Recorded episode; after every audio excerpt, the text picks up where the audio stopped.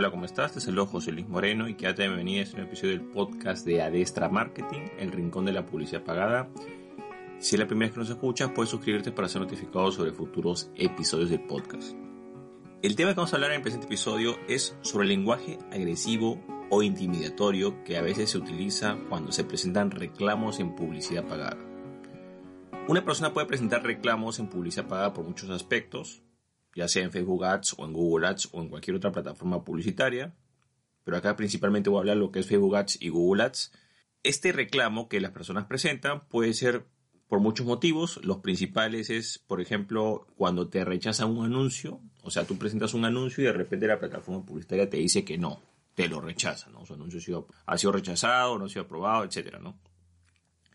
Eso va a impedir que tú puedas hacer tus campañas y eso puede crear cierto malestar y puede originar que tú hagas un reclamo o acapeles. ¿no? Siempre hay una opción para que tú puedas reclamar o apelar esa decisión. Digamos que es el nivel más bajo porque en teoría te rechazan el anuncio pero no te, no te afecta el desempeño de otras campañas. Después tienes lo que corresponde a permisos. En este caso no es un reclamo, sino que tú haces una solicitud y en esa solicitud tú eh, pides que te habiliten eh, o que te den la, la capacidad de hacer eh, anuncios para determinado rubro. Hay ciertos rubros de negocio que están restringidos, tanto en Facebook Ads como en Google Ads. Y tienes que presentar unos permisos para tener una autorización para poder hacer anuncios para ese rubro. Hay un montón de rubros que están restringidos y que requieren permisos. Por ejemplo, está el tema de criptomonedas, eh, algunos temas relacionados a, a banca y finanzas, algunos servicios financieros, algunos anuncios relacionados a política etcétera. Entonces hay algunos rubros que tienen ciertas restricciones, o sea, sí se pueden hacer en la plataforma publicitaria, pero requieren un permiso y para eso vas a tener que hacer una solicitud. A veces esta solicitud es rechazada, ¿ok? Entonces también viene esa, a veces gente como que reclama esa negativa o se comunica de una forma no adecuada. También en ese tipo de permisos también se dan reclamos en ese aspecto, ¿no? Y por último está cuando se recibe una sanción, que quizás esta es la parte más delicada, que es cuando te restringen la cuenta publicitaria o te la cierran. En este caso, de repente tú estás usando la cuenta, ya no puedes usarla porque incumpliste ciertas normas, no te dan mucho el detalle o no te explican muy bien qué fue lo que hiciste, te cierran la cuenta publicitaria y ya no puedes eh, hacer anuncios. Ahora lo que pasa es que, claro, mucha gente reclama, o sea, presenta su reclamo, pero por supuesto que en este aspecto ya la comunicación cambia bastante, ¿no? Ya, digamos, es menos, digamos, educada, ¿no? Es un poco más directa, en algunos casos algunos eh, clientes o unas personas expresan sus emociones. Entonces, como podemos ver, hay tres circunstancias en las cuales alguien puede presentar un reclamo y este reclamo puede hacerse de una forma no adecuada de comunicación o de la forma no correcta. Generalmente el reclamo a veces no se toma en cuenta cuando no es presentado de forma correcta entre los principales eh, motivos por los cuales un reclamo puede ser considerado que no está presentado de forma correcta, en primer lugar, cuando no, no se manda en el momento adecuado. Muchas personas reclaman eh, una sanción, un rechazo, lo que sea, pero lo hacen de forma inmediata. O sea, apenas reciben la notificación, hacen el reclamo. Entonces, claro, respecto al momento, ese reclamo tiene muchas fallas porque se supone que la persona se nota que no ha pensado bien las cosas, simplemente que ha reclamado por reclamar, no se ha tomado su tiempo. O sea, si la plataforma publicitaria da una sanción, no puede ser que tú al minuto, a los cinco minutos o a la hora haces el reclamo. No, se supone que tendría que pasar. Pues, o sea, a ver, tú puedes hacer el reclamo cuando tú quieras, pero si pasa medio día, un día, dos días, tres días, se supone o se debe entender que lo has pensado mucho más. Generalmente muchos reclamos mal fundamentados se hacen de forma inmediata. De viene el segundo punto que quizás es el más importante, son las pruebas. Mucha gente no adjunta pruebas, no sustenta lo que dice, simplemente dice por decir. O sea, no es lo mismo decir yo no he cumplido ninguna norma a decir quizás ha habido una mala interpretación debido a la norma tal, pero en base al anuncio que yo he hecho, yo considero que esa norma no se incumple por estos motivos. Mejor entenderlo. Hay una gran diferencia entre sustentar lo que dices, citar normas, a hacer generalizaciones o simplemente no mencionar normas o no, mencionar normas o no adjuntar pruebas, no demostrar lo que estás diciendo. O sea, por ejemplo, adjunto en algunas capturas de pantallas donde se puede ver, etcétera, o adjunto estos documentos, lo que sea. Hay que adjuntar pruebas, tanto para reclamos y sobre todo para permisos. Y aquí viene el, punto más importante, que por lo que se ignora a veces un reclamo, es cuando, cuando no se utiliza un lenguaje adecuado que es el tema de, este episodio, que generalmente ese lenguaje no adecuado está catalogado como lenguaje agresivo, lenguaje intimidatorio o algunos dicen lenguaje acoso. Bueno, lo importante de este punto es que ya la plataforma publicitaria tiene una norma interna, por ejemplo en el caso de Facebook Ads, que ya es públicamente, que si la persona utiliza, digamos, eh, ciertas palabras intimidatorias, eh, amenazantes, etcétera, como quieras llamarlo, ese reclamo de por sí ya va a ser dejado a un lado. Incluso así puedas tener razón. Hay que tener bastante cuidado con ese aspecto. Y claro, si te pones a pensar, por ejemplo, si tú, no sé, pues haces, solicitas un permiso o algo, eh, vamos a poner en el mundo real, digamos, bueno, en el mundo físico, digamos, porque en realidad todo es real, una solicitud que haces al gobierno, a una entidad, tú no vas a hacerlo diciendo groserías, no vas a decir amenazando. Quizás lo, lo más cercano a eso podría ser quizás una carta notarial con un lenguaje eh, legal, digamos, que pueda resultar así, pero una cosa, eh, otra cosa es faltar respeto y amenazar directamente, ¿no? Generalmente muy pocas personas preparan sus documentos con sustento legal o con cierto lenguaje legal agresivo, no, simplemente son palabras, eh, digamos, que se usan comúnmente agresivas, intimidatorias, y eso hace que el reclamo ya sea rechazado de por sí. Ahora, ¿cuándo es que una solicitud o, la comunicación que se hace es tomada como agresivo o intimidatoria? Bueno, hay varios ejemplos o varios, varios lineamientos, vamos a mencionar algunos. Por ejemplo, en primer lugar, cuando se utilizan adjetivos calificativos, automáticamente al usar un adjetivo calificativo, eh, ya se puede ser tomado como una comunicación o como una solicitud intimidatoria, digamos, o agresiva. ¿no? Entonces, hay gente que utiliza adjetivos calificativos, está mal, nunca tienes que hacer ninguna solicitud, reclamo, lo que sea, a ninguna plataforma publicitaria utilizando un adjetivo calificativo. Eso automáticamente tumba tu solicitud, ¿ok? Es muy importante. Después también está lo que corresponde a amenaza, o sea, tú no puedes amenazar directamente a la plataforma publicitaria porque también va a entrar dentro de esa categoría. Quizás en algunos hay diferentes tipos de amenazas, hay amenazas más directas y amenazas más indirectas. En este caso, cualquier tipo de amenaza, ojo, no puedes hacerlo en este aspecto. O sea, puedes hacerlo sí, pero ten en cuenta que no va a ser tomada en cuenta tu solicitud. Después está lo que, lo que corresponde a insultos, por ejemplo. O sea, cualquier tipo de insulto también está mal hecho, no es adecuado. Está muy relacionado con la parte de adjetivos calificativos también. Y exigir cosas, ¿no? Exigir cosas como que si hubiera una contraprestación. Tú exiges porque exiges, por ejemplo, como que fueras un cliente, ¿no? Por ejemplo, es algo muy común que a veces muchas personas tienen la mala costumbre de cuando algo pasa mal y adquieren un producto o servicio, inmediatamente llaman y exigen ciertas cosas porque ellos están pagando por eso y como pagan tienen derecho.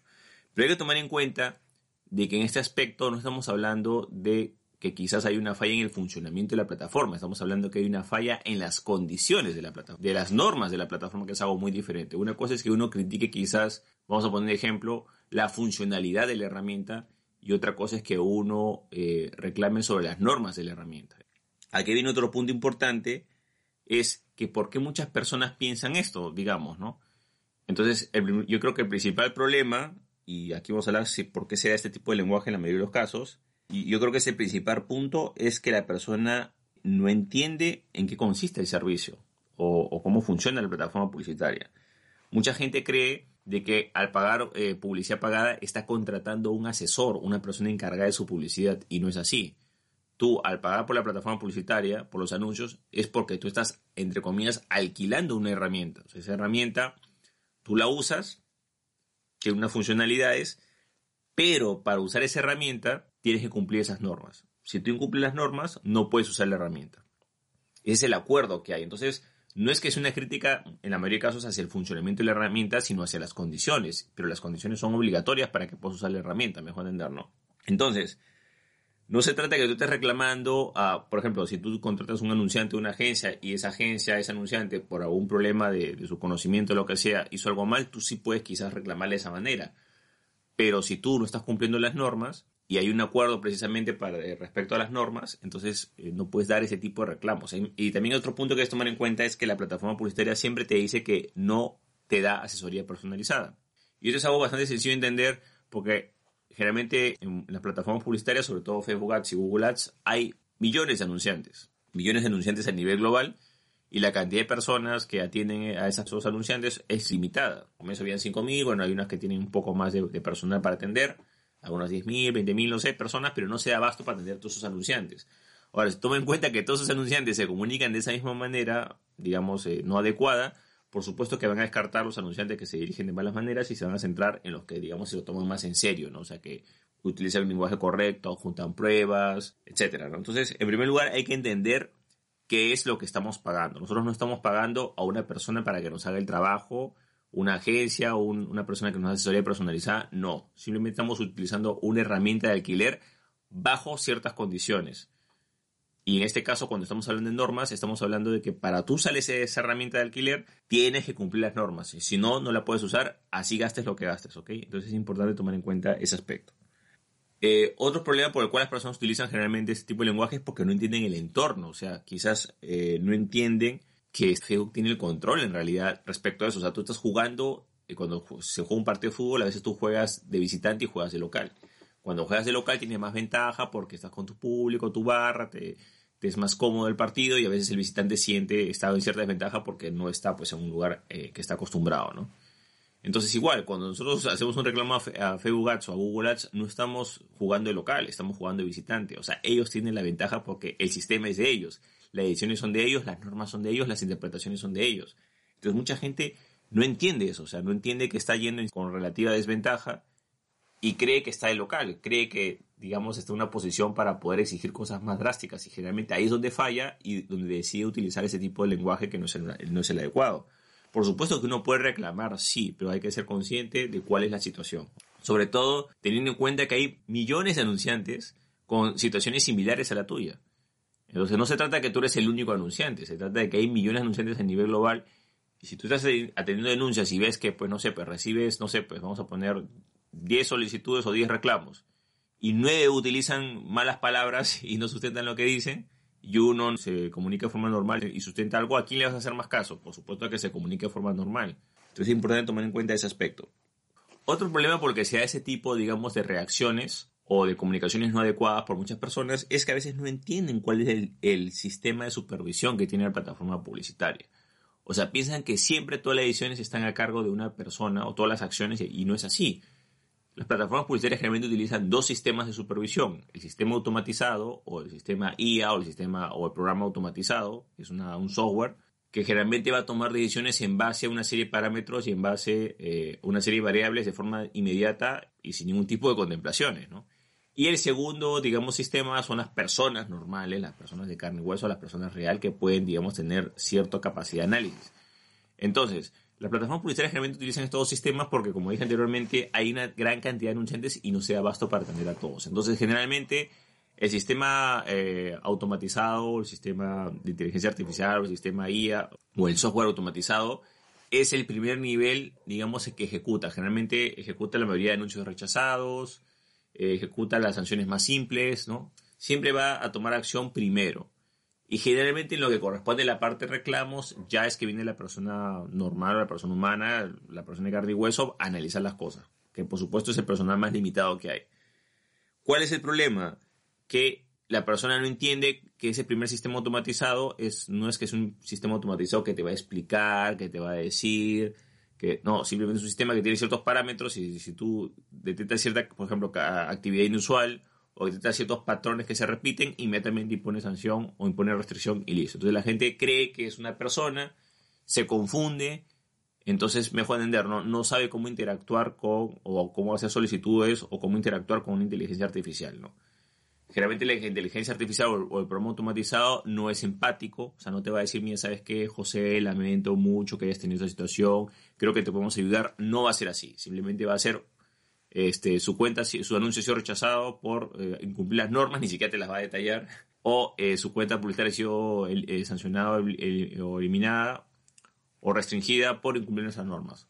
Punto. O sea, tú tienes que ir y averiguar qué norma incumpliste y así. Así es como, te, así es como funciona un sistema automatizado. Quizá la persona te pueda dar un poco más de explicación. Ojo que tampoco lo va a hacer porque ya sabes precisamente cuáles son las condiciones de la plataforma publicitaria. Si cada persona que responde una solicitud tendría que explicar el detalle de cada cosa, imagínate, son como cerca de la cantidad de millones de anunciantes que hay. O sea, es diferente, por eso eh, eh, es, difícil, por eso que la plataforma publicitaria dice que no puede dar asesoría personalizada. Entonces utilizan estas herramientas de, de inteligencia artificial o software y cuando interactúan estos software con las personas y las personas no están acostumbradas a interactuar con ese tipo de programas o sistemas automatizados, tienen problemas y ahí que generalmente la persona estalla y comienza pues a utilizar adjetivos calificativos o se, se pelea y es totalmente ilógico porque es como que te pelearas con una grabadora, mejor entendernos. Es como que te llaman por teléfono con una grabadora y te estás peleando con la grabadora. No tiene razón de ser. El problema es de que ese lenguaje no adecuado queda un registro y va a ser parte del, expediente de tu, solicitud o reclamo y va a ser desestimado porque ya no te estás comunicando de la forma adecuada, ¿no? Y por último y no menos importante, muchas de estas situaciones se dan porque el anunciante simplemente desconoce las normas publicitarias muchos anunciantes no se toman el tiempo de estudiar o leer las normas. O sea, simplemente presentan y piensan que va a haber como un feedback, ¿no? O sea, ellos se van equivocando y les van diciendo, ¿sabes qué? Mira, si incumplí estas normas, no deberías, hacerlo así, así. Y no es así, porque así no funciona el sistema publicitario. El anunciante es el responsable por leer las normas. No se trata de que, bueno, yo no desconozco las normas, entonces puedo incumplirlas. No, es igual que la ley que hay en muchos países, ¿no? el conocimiento de una ley no implica su no cumplimiento. O sea, si nosotros violamos la ley, en el caso de que no conozcamos esa ley, digamos, eh, no podemos excusarnos en ese conocimiento para decir que le hemos incumplido. Cada ciudadano es responsable de conocer las leyes locales del país donde viven. De la misma manera, cada anunciante es responsable de conocer al detalle las normas que tiene cada plataforma publicitaria, porque precisamente esas son las condiciones para utilizar la plataforma publicitaria. Entonces, muchos anunciantes no conocen las normas, y peor aún, comienzan a hacer generalizaciones. O sea, a veces cuando hacen su reclamo, como dije anteriormente, por ejemplo, una frase que hace bastante daño a una solicitud es decir, yo no incumplió ninguna norma. Eso es algo muy general.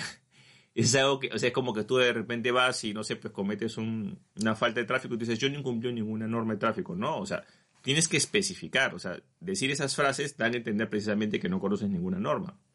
Entonces, el anunciante debe conocer las normas y generalmente muchos de estos problemas, como anuncios rechazados, cuentas sancionadas, se dan porque la persona no conoce las normas. Y para gestionar o para, para manejar una cuenta publicitaria, tienes que dominar la herramienta, o sea, el, uso de la herramienta como tal, y el conocimiento de las normas. Son dos cosas que hay que trabajar, no es una sola. El problema es que mucha gente ignora las normas, se puede utilizar la herramienta y de repente choca con algunas normas, recibe una sanción y ya no hay nada que hacer. Y ese es el gran problema que hay, porque lamentablemente en el caso de las plataformas publicitarias, cuando sancionan una cuenta, es muy difícil que te la vuelvan a reactivar, ya la perdiste. Generalmente en el caso de Facebook Ads es, mucho de sancionar las cuentas sin previo aviso.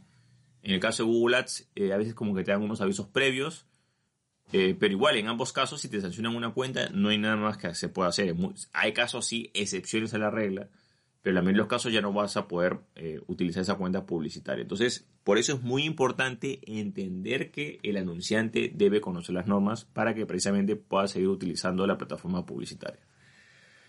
Bueno, a manera de conclusión podemos decir que cualquier tipo de comunicación que hagas con la plataforma publicitaria, ya sea solicitudes, reclamos, etcétera, nunca tienes que utilizar lenguaje agresivo o intimidatorio ya que eso inmediatamente va a descartar tu solicitud y al final te va a terminar perjudicando. Por eso tienes que tratar siempre de hacerlo con respeto, de la mejor forma posible. Bueno, de esta manera hemos hablado sobre la importancia de no utilizar lenguaje agresivo e intimidatorio al realizar cualquier tipo de reclamo o solicitud en lo que corresponde a publicidad pagada. Bueno, eso es todo conmigo. Espero que te haya gustado este episodio. Si te gustó, no te olvides hacer clic en me gusta, dejar tu comentario en la parte de abajo compartir el episodio y por supuesto suscribirte al podcast. Asimismo, si deseas ayuda con lo que es la publicidad pagada de tu empresa o negocio, ya sea que necesites alguien que se haga cargo de tus anuncios en Facebook Ads o de Google Ads de tu empresa o negocio, puedes contactarte conmigo citando el link que ves en la parte de abajo que es josemorenojiménez.com slash contacto y podrás contactarte conmigo de manera privada y veremos cómo podemos ayudarte. Bueno, eso es todo conmigo, muchísimas gracias y estamos en contacto. Hasta luego.